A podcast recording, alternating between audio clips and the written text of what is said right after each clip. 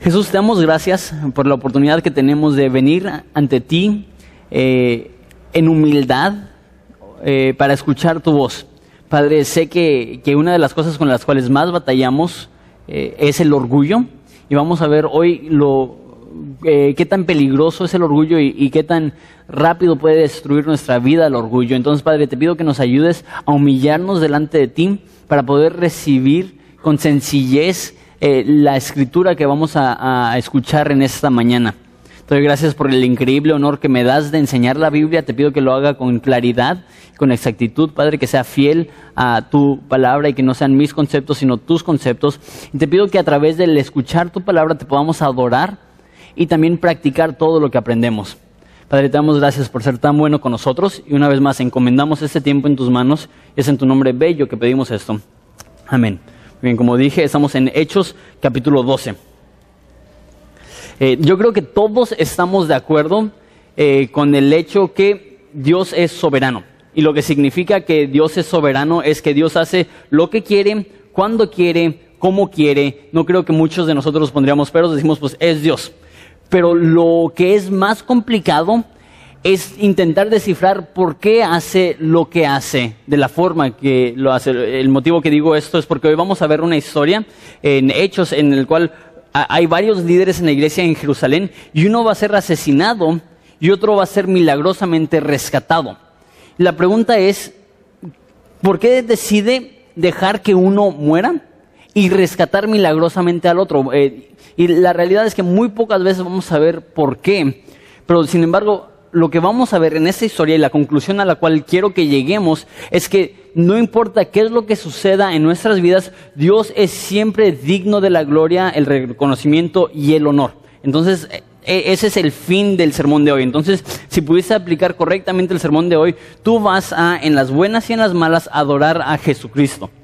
Ya vimos que Pedro en los primeros capítulos fue encarcelado y Dios milagrosamente lo sacó de la cárcel. Entonces vamos a ver hoy cómo es encarcelado otra vez y van a, elevar la seguridad. Y de hecho, el, el, nombre del estudio hoy es Prison Break, o como dice su boletín, Prison Break, que es Prison Break Región 4. Eh, eh, eh, si no has visto el programa de televisión, hay un programa de televisión que va enfocado en unas personas que son encarceladas, que intentan escapar, que alguien se tatúa un, este, lo, lo, los planos de la cárcel, intenta escapar. No he visto toda la serie, he visto unos cuantos este, episodios, pero me dio esa idea de, de la, cómo escapar de la cárcel, porque obviamente no es fácil escapar de la cárcel. Y obviamente después de que una vez te has escapado, eh, cuando aumentan la seguridad es aún más difícil escapar de la cárcel. Entonces, esa es la historia que vamos a ver hoy. Estamos en Hechos capítulo 12, dice así. En aquel mismo tiempo, el rey Herodes des, Herodes, perdón, echó mano en algunos de la, iglesia, de la iglesia para maltratarles y mató a espada a Jacobo, hermano de Juan. Y viendo que esto había agradado a los judíos, procedió a prender también a Pedro. Eran entonces los días de los panes sin levadura. Entonces empieza la historia y dice en versículo 3 que son los días del panes de levadura, que es la época de la Pascua. Y si han estado con nosotros en el estudio de Hechos o estuvieron con nosotros desde el estudio de Juan, tú sabes que en Jerusalén se hacían tres fiestas al año, en la cual todos los judíos regresaban a Jerusalén y estaba totalmente saturada la ciudad. Esa era una de esas épocas. De hecho, el rey Herodes no vivía en Jerusalén, vivía en, Cesarea, de donde era Cornelio, eso lo vimos hace unos cuantos capítulos. Él viajaba de Cesarea, que era eh, la capital de, de, Palestina en ese entonces, a Jerusalén, que era la capital de la nación de Israel. Eh, cuando había esas fiestas para celebrar con los judíos, para estar al pendiente de que no se armara eh, ningún, ningún pleito o ninguna riña ahí entre judíos y romanos o lo que sea, entonces él viaja a Jerusalén y cuando él está ahí, él mata este, a uno de los pastores de la iglesia en Jerusalén, a eh, Jacobo, que es uno de los tres eh, discípulos principales. Vemos que Jesús tenía doce discípulos, pero aún dentro de los doce discípulos tenía tres discípulos aún más íntimos, que eran Pedro, Juan y Jacobo. Entonces, al parecer, cuando se fundó la iglesia, habían tres líderes titulares. Estaba Pedro, que era el líder titular, porque él era el que predicaba, él era el que se levantó el día de Pentecostés y todo eso. También estaba Juan y también estaba Jacobo. Entonces, esta es la primera vez que vemos en el libro de Hechos uno de los líderes titulares que son asesinados. Hemos visto un diácono asesinado y hemos visto que muchos de los miembros han sido carcelados y, este, y asesinados, pero hasta ahorita no ha sido un líder. Y algo interesante es que esta también es la primera vez que hay persecución provocada por el gobierno, no por la religión, no, no por la institución religiosa que existía, no por los judíos en sí. Ahora, si tienes eh, tiempo conociendo la Biblia o has leído el Nuevo Testamento, lo que sea, tú te vas a decir, ¿qué onda con el rey Herodes? Este cuate es eterno. ¿Por qué? Porque en Mateo capítulo 2, el rey Herodes intenta matar a Jesús y asesina a cientos de niños en Belén. Y en Mateo capítulo 14 es el rey Herodes que asesina a Juan el Bautista. Y tú dices, ok, esto fue Mateo 2. Después Mateo 14. Y ahora Hechos 12 y está saliendo otra vez este rey Herodes. La verdad, pues ya han transcurrido como 50 años, sigue siendo el mismo rey. Lo que es interesante es que eh, en el imperio romano había un emperador, el César, y en las diferentes regiones tenía diferentes reyes. Y en Palestina, donde es eh, la región de Herodes, ya han habido tres reyes que se llaman Herodes.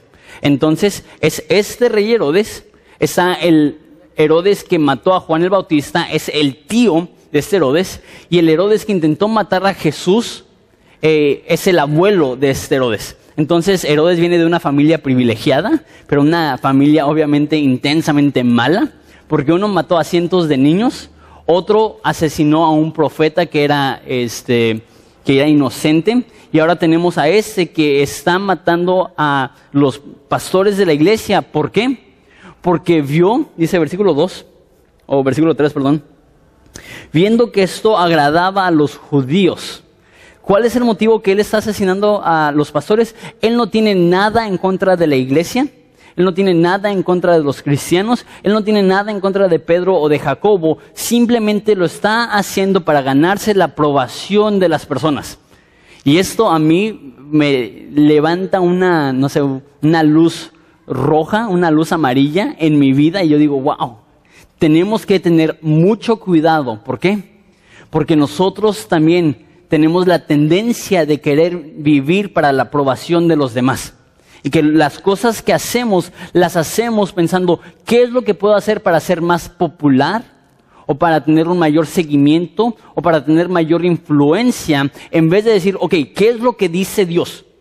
Que, que, nuestro filtro al momento de tomar decisiones es qué es lo que van a decir mis vecinos o mis amigos o mis parientes, en vez de qué es lo que va a decir Dios.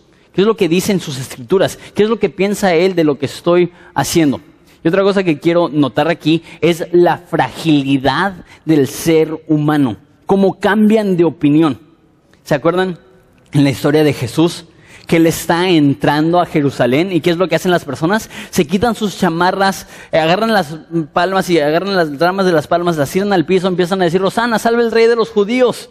Y a la semana, ¿qué es lo que estaban diciendo? Crucifícale, crucifícale. ¿Cómo puede alguien en un lapso tan corto de tiempo cambiar de opinión tan fuertemente? Y de hecho, los primeros cinco capítulos de Hechos, siempre que hace referencia a los judíos, dice que la iglesia tenía favor con todo el pueblo.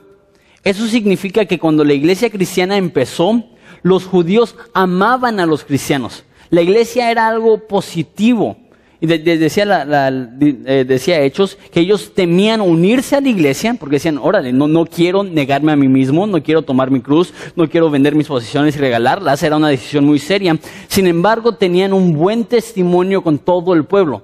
Le preguntabas al judío promedio en Jerusalén cuando empezó la iglesia, ¿qué opinas de la iglesia? Increíble, ayudan a las viudas, ayudan a los necesitados, están bien organizados, me gustan. Pero ¿qué es lo que pasa ahora? Unos cuantos años después, ellos quieren la muerte de los líderes cristianos. Nos demuestra lo frágil que es el ser humano, lo rápido que cambia de opinión. Es más, Jonathan Edwards, un teólogo de hace dos siglos, dijo esto. Los que te idolatran o te idolizan te van a satanizar. Eso significa que los que te ven como lo máximo, tarde o temprano te van a ver como enemigos. Y eso lo vemos, por ejemplo, eh, con parejas, que, para ellos su novia, su novio es casi Dios. Es, rinden culto a ellos, aman, hablan, toda su atención está enfocado en ellos. ¿Y qué es lo que pasa cuando ellos lo traicionan o ellos le dan la espalda o ellos no cumplen? De repente es odio, de repente es desprecio, de repente es enemistad. Yo tengo un amigo que en su adolescencia, probablemente a partir de los 15 a los 20 años, tuvo una novia, obviamente duró como 5 años, y veías, este cuate era el más enamorado, así, lo, lo más cursi, lo más chafa, pero pues decís, no, pues ni modo, se está enamorado. Rompió con su novia, ¿y qué es lo que pasó?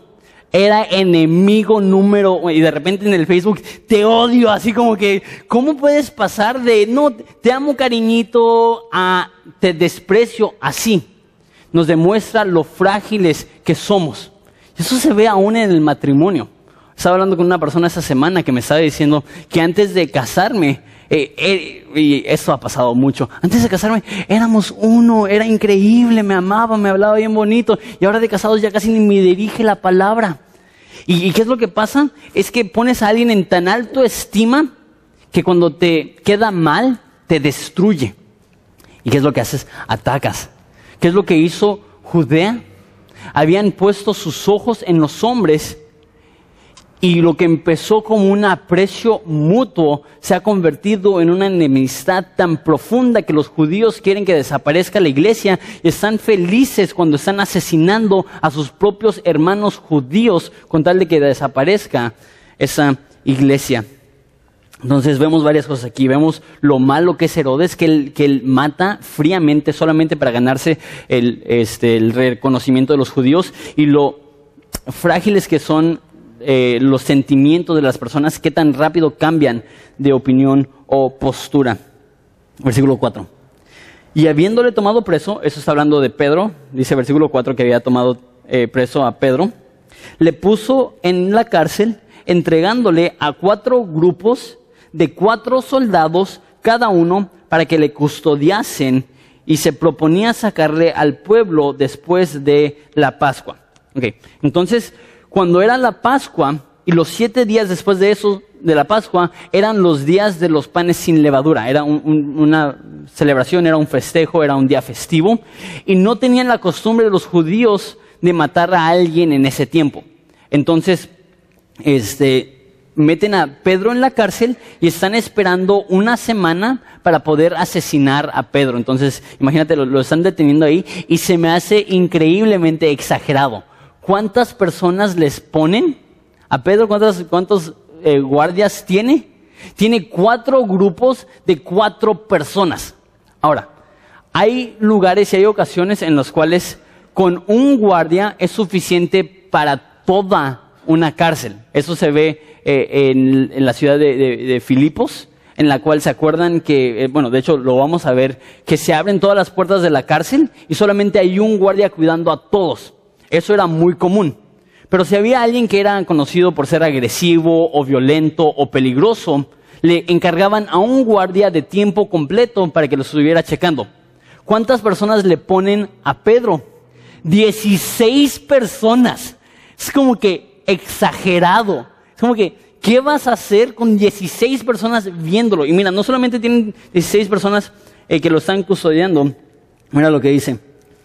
Este, bueno, dice versículo 5, así que Pedro estaba custodiado en la cárcel, pero la iglesia hacía sin cesar oración a Dios por él. Ahorita explico eso. Versículo 6. Y cuando Herodes le iba a sacar aquella misma noche, estaba Pedro durmiendo entre dos soldados, sujeto con dos cadenas, y los guardas delante de la puerta le custodiaban en la cárcel. Entonces, ¿te imaginas? Está Pedro y lo ataron de un lado a un guardia de otro lado a otro guardia y tenían a 14 guardias afuera de la cárcel o afuera de la celda por si acaso. ¿Te imaginas? Está como que... Mm. Y, Pedro, sabemos por los evangelios, es un hombre grande. Eh, de, hecho, es el hombre más fuerte de los discípulos. Él solito cargó 173 peces grandes. Entonces, imagínatelo tipo, no sé, el santo, más William Levy, más todos los portachones. Y, está entre esas dos personas y, está ahí dormido. Es como que, ahora sí, no, no sé qué rollo con, con Pedro. A veces pienso, ¿será que tiene tanta fe que la noche que va a ser ejecutado está dormido? ¿O será que él vive en su propio mundo que le vale? Y está como, mm, pues ni modo, si me van a matar, me van a matar y está dormido. No sé. Pero lo que sí sé es que la postura de la iglesia, ¿cuál es? Ese versículo 5, oraban sin cesar por él. Empecé al principio diciendo que creemos en la soberanía de Dios, que eso significa que Dios hace lo que quiere, cuando quiere, como quiere. Y lo que pasa y lo que he notado, eso es un no sé, una realidad trágica, es que en iglesias como la nuestra, que enfatizamos la soberanía de Dios, a veces se nos hace un poco más difícil orar, porque si decimos, si Dios va a hacer lo que Él quiere, cuando quiere, de la forma que Él quiere, entonces ¿para qué orar? Entonces ¿por qué interceder si, si Dios va a hacer lo que quiere de todos modos? La oración es algo que hacemos sabiendo que Dios puede hacer lo que quiere, cuando quiere, porque quiere, déjalo de esa forma. El hecho que Dios es todopoderoso no debe delimitar nuestra oración, sino impulsar nuestra oración. Debemos de orar sabiendo, ok, Dios puede sanar, Dios puede liberar, Dios puede actuar y porque Él puede hacer lo que Él le pega la gana, por eso oramos. Y Dios sí va a hacer su voluntad, pero muchas veces Dios va a dejar que su voluntad se una con nuestra petición y que haga las cosas que le pedimos, no siempre por dice Santiago, no tenéis porque no pedís. Eso significa que hay cosas que no tenemos porque no hemos pedido y hay cosas que tenemos que si no hubiéramos pedido no las hubiéramos tenido. ¿Qué significa esto? Debemos de enfatizar la oración. La oración es vital para la vida de un cristiano. Ellos tenían problemas y ¿qué es lo que no hicieron? No fueron a buscar un abogado, no fueron a apelar, no fueron a pelear. ¿Qué es lo que dijeron? La oración tiene que ser la primera opción, no el último recurso. Y he escuchado la frase, y me imagino que algunos de ustedes, de, algunos de nosotros, perdón, hasta le hemos dicho, ni modos, ahora lo único que podemos hacer es orar. ¿Qué es lo que estamos diciendo? Eh, la oración es nuestro último recurso, porque ya intentamos todo no funcionó, pues ahora a ver si nos puede ayudar Dios. No, la oración debe de ser el primer, eh, la primera opción, no el último recurso. Están orando. Y, miren esa historia, a mí me parece fabulosa. Dice que estaba atado con este, eh, dos soldados, uno de cada lado. Tenía, hay algunos que piensan que eran cuatro soldados por turno y que habían cuatro soldados en la mañana, cuatro soldados al mediodía, cuatro soldados en la tarde y cuatro soldados en la noche. No creo. Yo creo que son 16 eh, soldados al mismo tiempo. Ahorita les voy a explicar por qué. Pero está súper exagerado. Y mira lo que pasa, versículo 7. Y he aquí, se presentó un ángel del Señor y una luz resplandeció en la cárcel y tocando, de hecho, eh, esa palabra es sacudiendo. Y sacudiendo a Pedro en el costado, le despertó diciendo, levántate pronto, las cadenas y las cadenas se le cayeron de las manos. Entonces, ¿te imaginas? Es de noche, está totalmente dormido Pedro. Y, recuerden, aquí acaba de decir que acaban de matar a Jacobo con la espada. Eso no significa que murió en guerra. Eso significa que murió ejecutado porque lo decapitaron. Entonces él acaba de ver a uno de sus mejores amigos asesinado. Y él sabe que es su última noche de vida. Él sabe que él se va a despertar y en la madrugada lo van a asesinar. ¿Cómo estarías tú? La, Biblia dice velad y orar. Si hubiera una noche en la cual yo estuviera velando y orando, sería la noche que me iban, o la noche antes del día que iba a morir. ¿Y qué está haciendo él? Está totalmente dormido. No sé, casi me lo imagino como que acurrucado con su soldado, como que... Sí, imagínate lo incómodo, estás así entre dos soldados, ¿qué vas a hacer? Y te imaginas, y dice que llega un ángel, dice que, que le tocó en el costado. Esa palabra tocar ahí no, no es tocar de, hey, despierta. Es de sacudir, es de agresividad. ¿Qué tan dormido estaba que ni siquiera la luz del ángel lo despertó, nada lo despertó y lo tuvo que sacudir el ángel? Es como tu hijo adolescente que no se levanta en la mañana, que lo tienes que sacudir con todo. Esa es la imagen que nos dan de Pedro. Y, dice el ángel, ciñete eh, y átate las sandalias o prepárate. Y lo hizo así y le dijo, envuélvete en tu manto y sígueme. Y saliendo, el ángel eh, le seguía a Pedro, pero no sabía que en verdad lo que hacía el ángel, eh, sino que pensaba que veía una visión. Entonces él está pensando que está soñando. ¿Alguna vez has tenido un sueño tan real que dices, órale, eh, ¿estoy soñando o es verdad? Y estás soñando que estás haciendo y en tu sueño te estás preguntando si estás soñando o es verdad. Eso es como que lo opuesto. Él está viviendo algo en la medianoche, él se acaba de despertar y él está pensando, ¿será cierto lo que está pasando? ¿Será un sueño? ¿Será una visión? ¿Qué es lo que está sucediendo? Eh, versículo 10. Habiendo pasado la primera y la segunda guardia, por eso pienso que los 16 soldados estaban ahí, yo creo que estaban en grupos de cuatro, nada más viendo como una cárcel de alta seguridad, eh, llegaron a la puerta de hierro que daba a la ciudad, la cual se abrió por sí misma, y salidos pasaron una calle y luego el ángel se apartó de él. Entonces Pedro, volviendo en sí, dijo, ahora entiendo verdaderamente que el Señor ha enviado a su ángel y me ha librado de las manos de Herodes y de todo el pueblo de los y todo el pueblo de los judíos que le esperaba. Okay, yo tengo como, como les dije, una, una, imaginación un poco activa. Entonces yo, yo me lo imagino, yo me imagino que despierta y él está sacado de onda, y los guardias, y lo sacan de la cárcel, y de repente llegan a una calle, y desaparece el ángel y cae en cuenta ya no estoy en la cárcel. ¿Te imaginas ese momento de, de, al mismo, de el momento de emoción, pero al mismo tiempo pavor y temor de, ok, ¿qué es lo que pasa si me encuentran? ¿Qué es lo que pasa? ¿Me van a meter a la cárcel? ¿Me van a asesinar? ¿Me van a torturar? Y no sé, es en la medianoche, me imagino unas cuantas antorchas en la calle iluminando la ciudad, me imagino piso de piedra, me imagino que empieza a decir, así como, como que el temor, y, ¿y qué hago? Me lo imagino que empieza a correr. ¿Tú querías? Tú, querías en ese momento. Corres por tu vida. ¿Y a dónde vas? ¿Sabes a dónde fue Pedro? A su grupo en casa. Qué interesante. Déjale digo eso. Un grupo en casa es una excelente opción en momentos de prueba porque ahí puedes encontrar apoyo. Déjate lo leo. Ese versículo 12. Habiendo considerado esto, llegó a la casa de María, la madre de Juan, el que tenía por sobrenombre Marcos, donde muchos estaban orando. Cuando llamó a la puerta del patio, salió a escuchar eh, una muchacha llamada Rode. Deja explico lo que está sucediendo. Entonces, ¿qué es lo que pasa? Dice, ¿a dónde voy? ¿A dónde voy? ¿Sabes que En casa de María sé que están orando. En casa de María sé que hay una reunión ahorita. En casa de María sé que ahí, ahí me van a proteger, ahí me van a cuidar, ahí me van a salvar. Y va corriendo allá. Ok, nada más deja explicar unas cuantas cosas.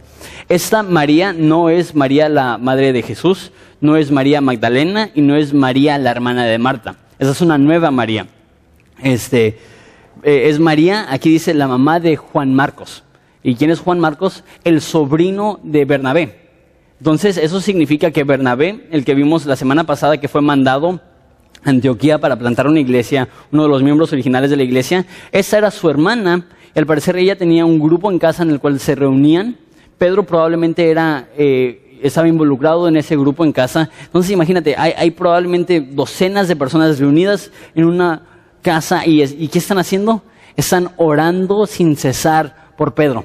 ¿Qué horas son ahorita? Probablemente la medianoche y siguen orando y siguen intercediendo y siguen pidiendo. Qué bonito tener ese tipo de apoyo. Ese es uno de los motivos más grandes por los cuales tenemos grupos en casa. Porque cuando tú sufres, adivina quiénes son los que van a estar orando más por ti. Los de tus grupos en casa, porque son los que están más cercanos a ti, los que son más íntimos contigo, los que conocen más profundamente tus problemas y tus dificultades. Y ellos están orando y pidiendo por Pedro en el momento que llega Pedro. Y dice, este, que sale una muchacha, y de hecho eh, el nombre muchacha ahí significa niña, entonces imagínate probablemente tendrá unos 5 eh, o 6 años, me imagino yo, porque mira lo que hace.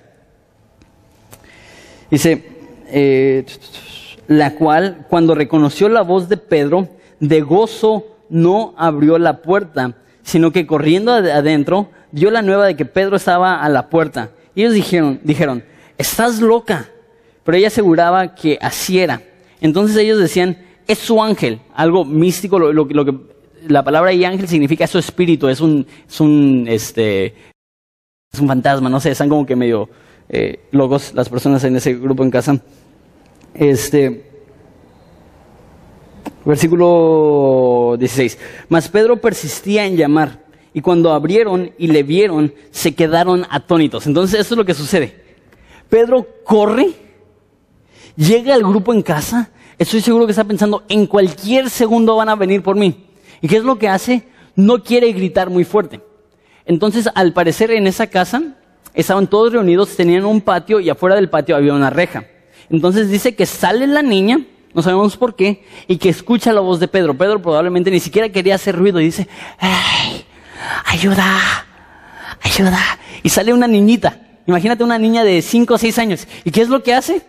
En vez de abrirle la reja, se regresa y le dice a, los que están adentro, llegó Pedro. ¿Y tú qué haces si una niña de, de 6, 5 años se dice eso? Ay, no, no, ¿cómo crees? No, no, no, no, eh, está en la cárcel Pedro. No, lo escuché. Eh, te va a comer el coco, deja de hacer esas cosas. Y así como que asustándola, al parecer, o algo así. Y de repente como que Pedro ya empieza a tocar más fuerte. Salen, le abren y dicen, Pedro, ¿qué haces aquí? Y, me encanta esa, esa imagen. Mira lo que dice el versículo 17. Pero Pedro, haciéndoles con la mano señal de que callasen, les contó cómo el Señor había, le había sacado de la cárcel y dijo, haced saber esto a Jacobo y a los hermanos, y salió y se fue a otro lugar. Entonces, ¿te imaginas? Él entra y ¿qué es lo que pasa en ese grupo en casa? Me imagino que están alteradísimos. Pedro llegó y celebran y gritan. Pedro, no saben que me escapé. Y se queda, y, una vez más, me imagino que hay como 50 personas alrededor de una mesita con una vela, y ahí está Pedro contándoles, no se imaginan. Estaba sentado, estaba dormido, se me apareció un ángel, me quitó las cadenas, corrí, llegué, ustedes brutos no me abrieron, casi me encuentran. Pero ya estoy aquí, ya estoy a salvo. ¿Te, te, te imaginas esta escena? Eh, uno de los motivos que me encanta tanto el libro de Hechos es porque nos da tantos detalles así. Eh, eh, realmente lees el libro de Hechos y no sé si lo has leído de principio a fin. Toma, no sé, como una hora, hora y media, son 28 capítulos.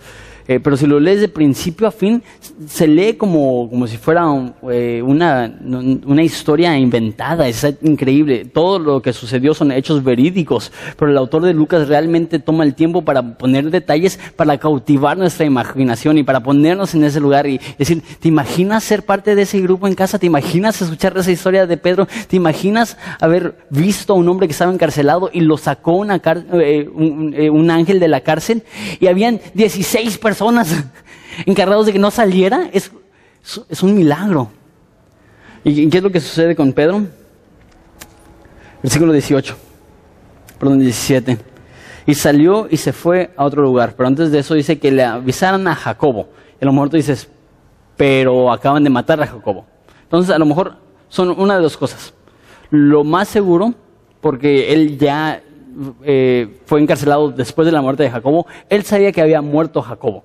Pero hay personas que dicen, a lo mejor él todavía no sabía que estaba muerto Jacobo y nada más le dijo, díganle a Jacobo. Pero lo que es más seguro y lo que vamos a ver es que eh, va a ser ahora el líder titular de, de la iglesia en Jerusalén, un hombre, de hecho bastante joven, probablemente menor de 30 años, llamado Jacobo. Y él va a ser, como dije, el líder titular y Pedro aquí se va a ir y ya no lo vamos a volver a ver en, Hechos, salvo en Hechos 15 brevemente que va a un debate. Pero esa es la última mención que tenemos de Pedro en, este, en Hechos. Y ya no vemos tampoco mención de Juan.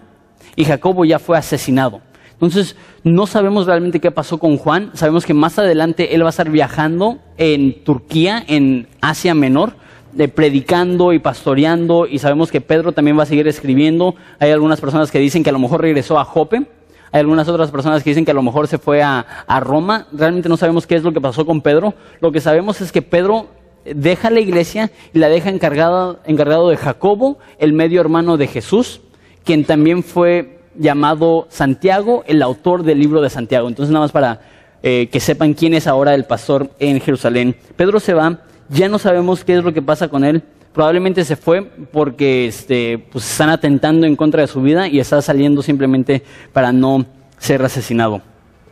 Luego fue de día y hubo no poco alboroto entre los soldados que había, eh, sobre qué había sido de Pedro.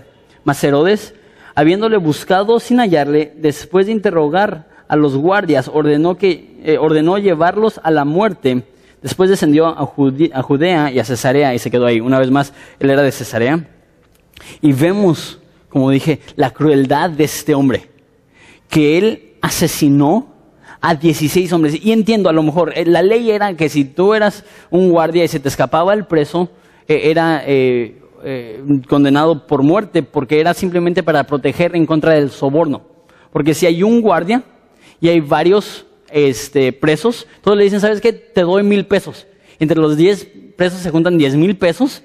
Él dice, no es que me dormí, no es que me golpearon, no es que se escaparon y él se queda con 10 mil pesos, se queda con su trabajo a lo mejor y los presos se van.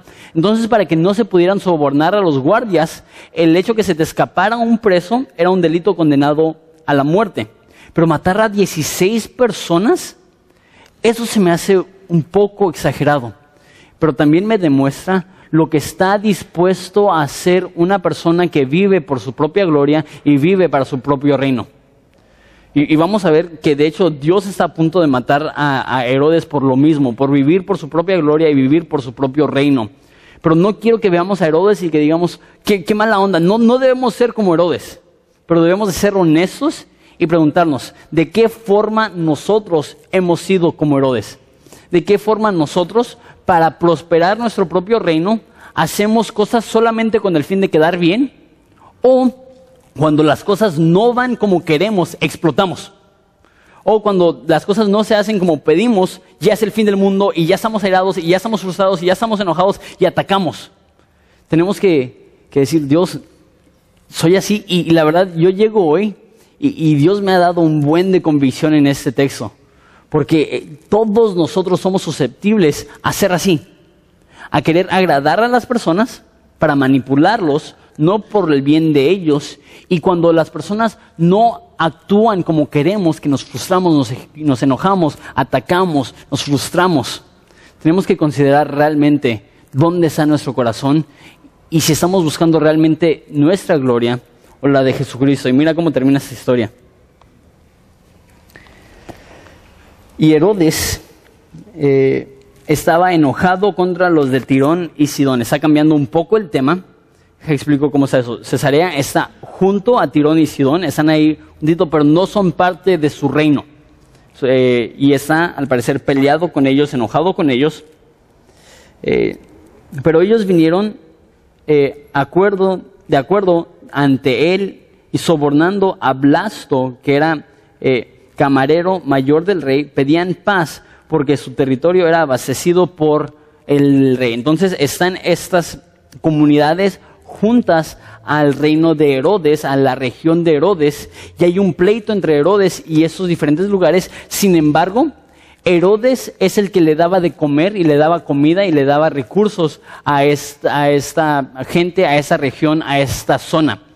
Entonces, ellos sobornan al camarero de Herodes para que les diga, sigue ayudándoles, sigue dándoles recursos, sigue dándoles comida. Y mira lo que sucede. Y un día señalado, Herodes, vestido de ropas reales, se sentó en el tribunal, se sentó en su trono y les arrengó. Y, este, y el pueblo aclamaba gritando, voz de Dios y no de hombre. Vemos ahí la hipocresía de, de esos pueblos, ¿no? De Tirón y este, de Tiro y de Sidón. Que llega el rey y ellos odian a este rey. Y empieza a hablar el rey. ¿Y qué es lo que dicen? Voz de Dios y no de hombre. Eh, chantajeando, manipulando. ¿Y qué es lo que hace Herodes? Dice, eh, y el pueblo clamaba gritando, voz de Dios y no de hombre. Al momento, un ángel del Señor le hirió por cuanto no le da, no le, perdón, por cuanto no dio la gloria a Dios y expiró comido de gusanos. Ok, ya sé que esta historia no te la contaron en la escuelita dominical. Ok, ok, hoy vamos a aprender de Herodes. Él estaba hablando y de repente lo comieron gusanos. Es como que, no, mami, no. Ya no quiero ir a la escuelita dominical. Qué fuerte, ¿no? Y, este hombre ni siquiera es cristiano. Y es un rey. Y agarra y empieza a hablar y empiezan a gritar la multitud. Dios, eh, perdón, voz de Dios y no de hombres. ¿Y qué es lo que hace él? Se la empieza a creer. ¿Ustedes creen? Sí, sí, ¿verdad? Sí, sí, sí, mi, voz es divina, yo soy divino, yo tengo mis vestiduras reales, yo tengo mi trono real. Sí, yo creo que sí tengo la voz de Dios. ¿Y qué es lo que sucedió? Cae muerto.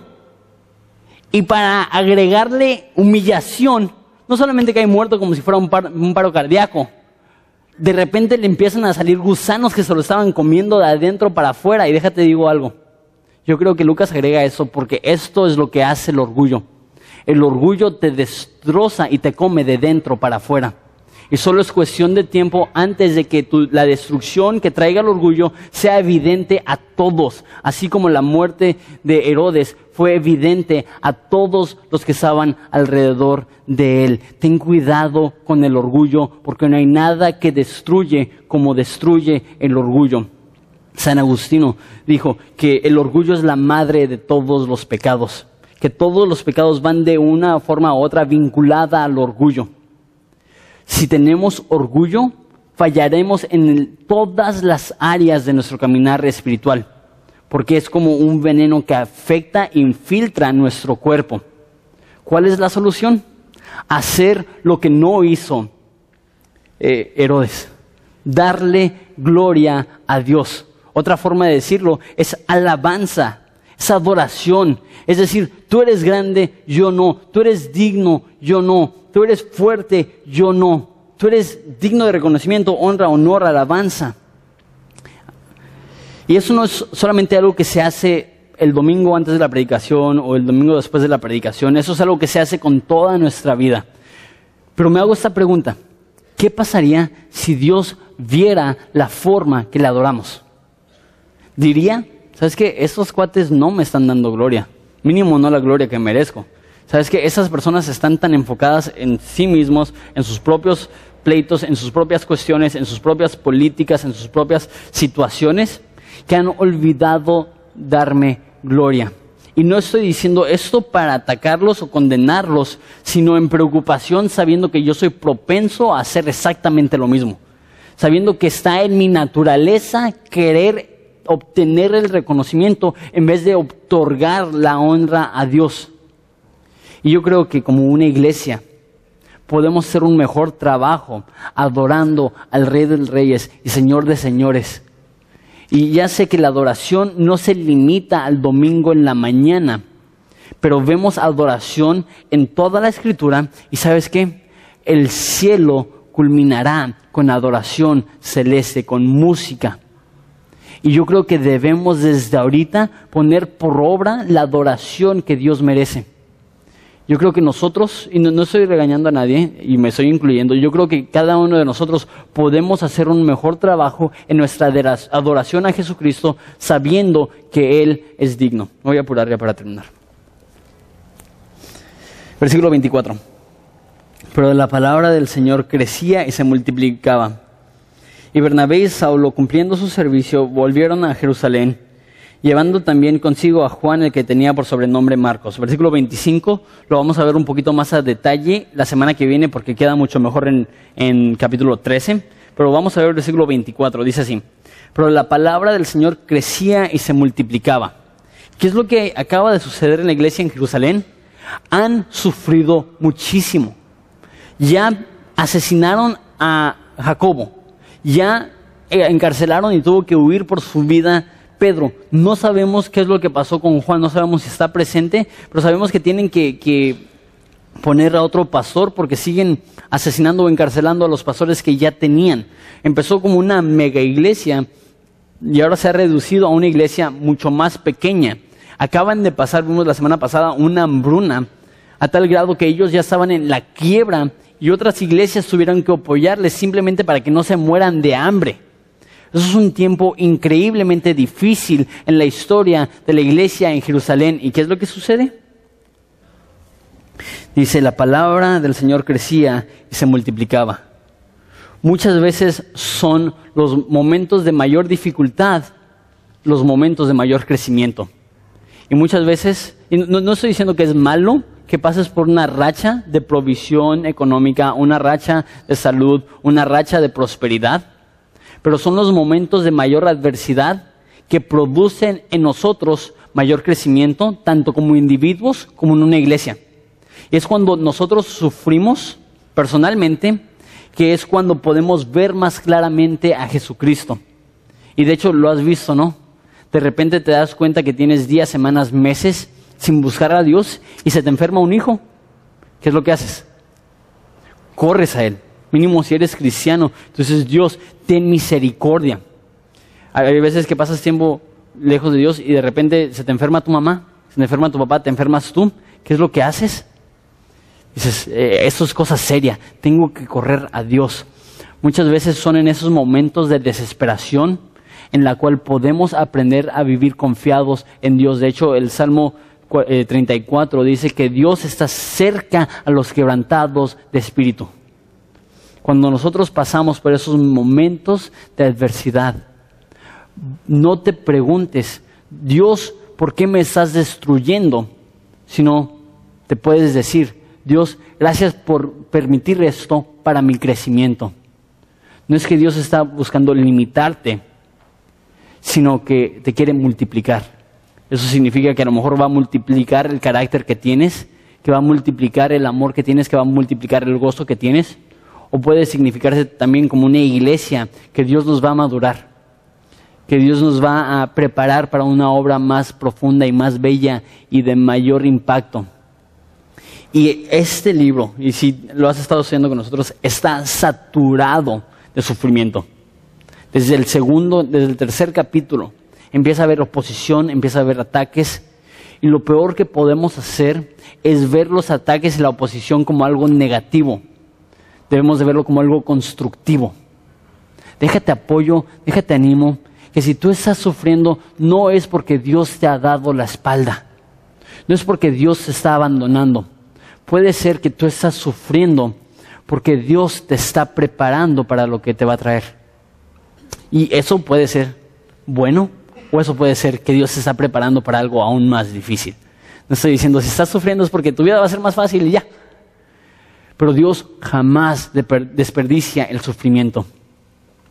Y, les digo, esta semana ha sido pesada. He hablado con personas que tienen situaciones muy difíciles. Eh, en la iglesia hay situaciones difíciles. En iglesias que amamos están pasando situaciones difíciles. Y podemos hacer dos cosas. Enojarnos con Dios, sentirnos indignados, decir, Dios, ayúdame a ver el propósito en ese sufrimiento. Ayúdame a entender, ok, tú eres soberano. Tú haces lo que quieres, cuando quieres, como quieres. Ayúdame a abrazar tu voluntad. Ayúdame a estar en oración en este tiempo. Una vez más, no podemos sobreenfatizar la oración. La oración es tan vital para nosotros. La oración es para el cristiano lo que el oxígeno es para el cuerpo. Sin ello no puedes vivir. Sin ello no puedes crecer. Entonces, ¿cómo podemos aplicar ese sermón? hay dos formas. Uno, ¿a quién le estamos otorgando reconocimiento en tu vida? Dos, ¿cómo está tu vida de oración? ¿Sabes qué? Esos dos conceptos van totalmente de la mano. Si realmente crees que Dios es glorioso, vas a pasar más tiempo en oración. Y si no pasas mucho tiempo en oración, es porque realmente no crees que Dios es glorioso. Y, por ejemplo, fui la semana pasada a una conferencia y realmente el punto de la conferencia es, tú no oras suficiente. Y era no quiero hablar mal del conferencista, pero era casi una manipulación. Si tú fueras un buen cristiano, tú orarías más. ¿Y sabes qué? Es, es, cierto. Todos podemos orar más. pero déjate digo eso, aunque ores 14 horas al día, aunque te despiertes y no es de orar mientras que trabajas, que estés en tus rodillas orando 14 horas al día y alguien te dice, necesitas orar más, ¿qué es lo que vas a decir? Claro. ¿Quién no necesita orar más? Entonces no es lo que estoy diciendo, no estoy diciendo ustedes son inmaduros porque no oran suficiente, yo soy inmaduro porque no oro suficiente, no estoy diciendo eso.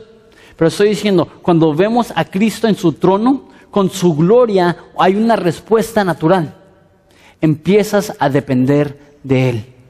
Y vemos esto en la vida de Pedro y vemos esto en la vida de Jacobo y no vemos esto en la vida de Herodes. Deja termino con esto. Eso se me hizo muy interesante. Eh, eso no, está en la Biblia. Eh, esto es eh, tradición e historia de la iglesia. Pero la tradición dice, una vez más no sabemos qué tan cierto sea, que cuando Jacobo fue asesinado, él murió predicando a Cristo. Y la una de las personas que lo estaba ejecutando se convirtió en ese momento y él también fue ejecutado.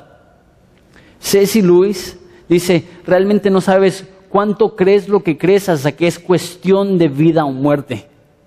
Yo digo, si, si es cierto eso, si, si la tradición es correcta, si la historia es verídica, hay que vivir de esa forma. Que nuestro sufrimiento, las personas, aunque nos están atacando, digan lo que Él cree es diferente. La forma que Él vive es sobrenatural. Su paz y su gozo es increíble. Esa es mi oración para nosotros como una iglesia que no estemos atorados en un cristianismo superficial, sino que aprendamos realmente qué es la adoración genuina a Cristo, el Rey de Reyes, que merece toda la alabanza. Entonces, eso es lo que vamos a hacer. Nos vamos a poner de pie. Voy a orar. Vamos a dar de nuestras ofrendas y diezmos, que es una forma de alabanza y adoración, y vamos a cantar y vamos a proclamar, Él es digno, Él es rey, Él lo merece. Vamos a ponernos de pie.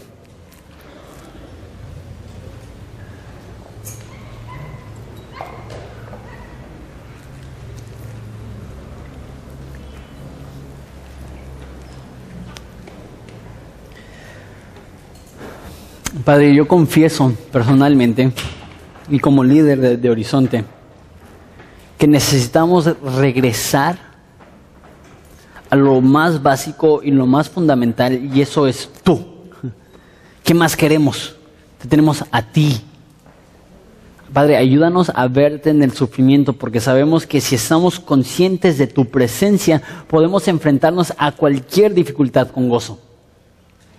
Ayúdanos a reconocer tu amor por nosotros, porque cuando estamos convencidos que nos amas, no hay tribulación que nos puede tumbar. Ayúdanos a, como Pablo, decir, estoy convencido que ni lo alto, ni lo profundo, ni ninguna otra cosa creada podrá separarnos del amor de Dios que está en Cristo Jesús.